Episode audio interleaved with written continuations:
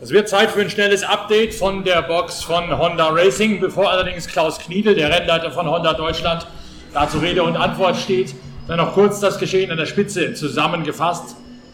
Ganz offensichtlich ein höchst turbulentes Rennen, geprägt von diesem Starkregen, der uns begleitet in verschiedener Intensität seit der Anfangsphase.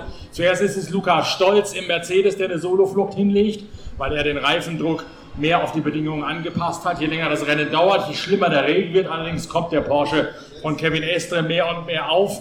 Es gibt zwischendurch mal ein kleines Geplänkel mit BMW, aber es hat sich bereits seit etwa einer Dreiviertelstunde rauskristallisiert, dass nur noch Kevin Estre im Porsche und Luca Stolz im Mercedes um die Führung mitkämpfen. Das ist das, was offensichtlich an der Spitze vor sich geht. Aber nicht minder dramatisch ist es in der TCR-Kategorie. Da führen die beiden Hyundai von Marc Basseng und Luca Engstler. Und Dominik Vogel ist gar nicht mehr aus dem Honda rauszukriegen. Der fährt bereits seit mehr als anderthalb Stunden mit diesem Auto. Klaus Kniedel, wie ist es denn gelaufen bei euch bis jetzt? Ja, eigentlich ganz gut für das Wetter, wenn man sieht. Ähm, wir haben uns kurz dem Start entschieden, wie die meisten anderen im Feld nochmal auf Regenreifen zu wechseln, weil wir vom Regenradar gesehen haben, es kommt was. Haben dann äh, die Regenreifen drauf gemacht und haben aber nach zwei Runden dann, wie alle, gemerkt, es bringt nichts. Dann haben wir den Dominik wieder in die Box geholt, haben auf Slicks gewechselt, weil wir auch im Regenradar nichts mehr gesehen haben.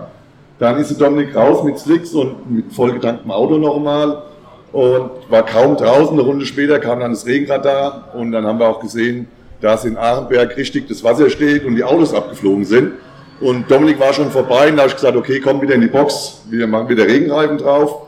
Haben dann auch entschieden, dass er im Auto sitzen bleibt und den, den fertig fährt. Ich denke mal, der wird noch zwei Runden jetzt fahren und kommt dann rein, dann wechseln wir auf den Zetrick und sind am, immer im Moment noch am überlegen, was wir für Reifen drauf machen. Also anscheinend soll kein Regen mehr kommen. Ähm, wir pokern zwischen Intermediate und Slick, aber ich denke mal, wir werden auf Slicks rausgehen, so wie das jetzt aussieht. Wie werden solche Entscheidungen gefällt? Sowohl vorm Rennen zu sagen, wir gehen jetzt auf die nicht so offensichtliche Variante und setzen auf Regen und dann das Rückentscheiden, das Rückabwickeln sozusagen. Ist das der Fahrer, der sagt, so geht es nicht weiter oder merkt ihr anhand von Fernsehbildern oder sogar von Rundenzeiten, was jetzt gemacht werden muss? Es gibt ja die berühmte Crossover-Zeit, die hin und wieder mal durch den Raum geistert. Das ist quasi die Grenze zwischen der Tat zwischen dem Reifen, der gerade schneller ist. Wann ist Slick schneller, wann ist ein Regenreifen schneller? Das heißt, Crossover Time, ist das ein starrer Wert, mit dem er arbeitet? Oder ist es eine Fahrerinterpretationsfrage? Nee, das besprechen wir mit dem Fahrer. Der Fahrer ist draußen, der sitzt im Auto. Wir wissen ja nur, was es für Reifen sind. Ähm, letztendlich sagt er uns dann über den Boxenfunk, ähm, er kann mit den Reifen noch fahren, die Reifen bauen schneller ab. Und es war auch nach den zwei, zwei Runden schon. Er sagt, der kann den ganzen Stint gar nicht mehr durchfahren mit den Reifen, ähm, weil die sind nach zwei, drei Runden sind die hin. Und da kam dann halt die Entscheidung, dass wir gesagt haben, wir holen ihn rein und wechseln. Ähm, das ist immer mit Boxaustausch und Fahrer. Wir haben einmal gesehen, dass er einen haarigen Moment hatte, als er ganz knapp einen Porsche Cayman aus der Cup-Wertung nicht rittlings getroffen hat, weil er gerade noch rechtzeitig drumherum lenken konnte gegen den auf Aquaplaning torkelnden Porsche. Ich schätze mal, das wird nicht die einzige Schrecksekunde gewesen sein bei diesen Bedingungen. Doch, bis jetzt war es die einzigste Schrecksekunde, muss man wirklich sagen. Auch wir haben, wie wir die Fernsehbilder gesehen haben, der Dominik hat uns da noch gar nichts äh, zurückgefunkt.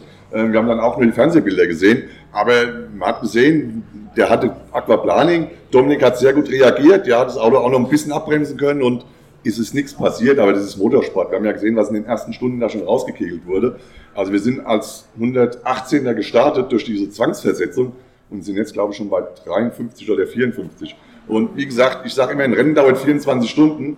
Und wenn man sieht, was in den ersten paar Stunden schon passiert ist, für mich unverständlich. Aber gut, sollen sie weitermachen. In der Klasse seid ihr momentan auf der vierten Position.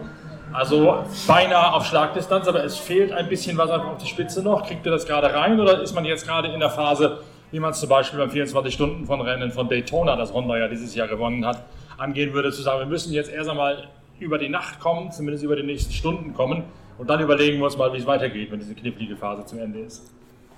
Nö, wir fahren ganz normal unsere Stints weiter. Ähm, das Gute ist, wir können zwei Runden länger draußen bleiben wie die Hyundais.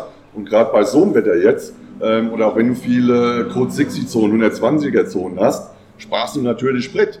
Und ähm, je länger wir draußen bleiben können, umso länger bleiben wir draußen. Das sind immer zwei, drei Runden mehr, die wir den Hyundais vorne sind oder aufholen können. Und wir fahren unser Rennen ganz normal weiter, wie, wie wir es geplant haben.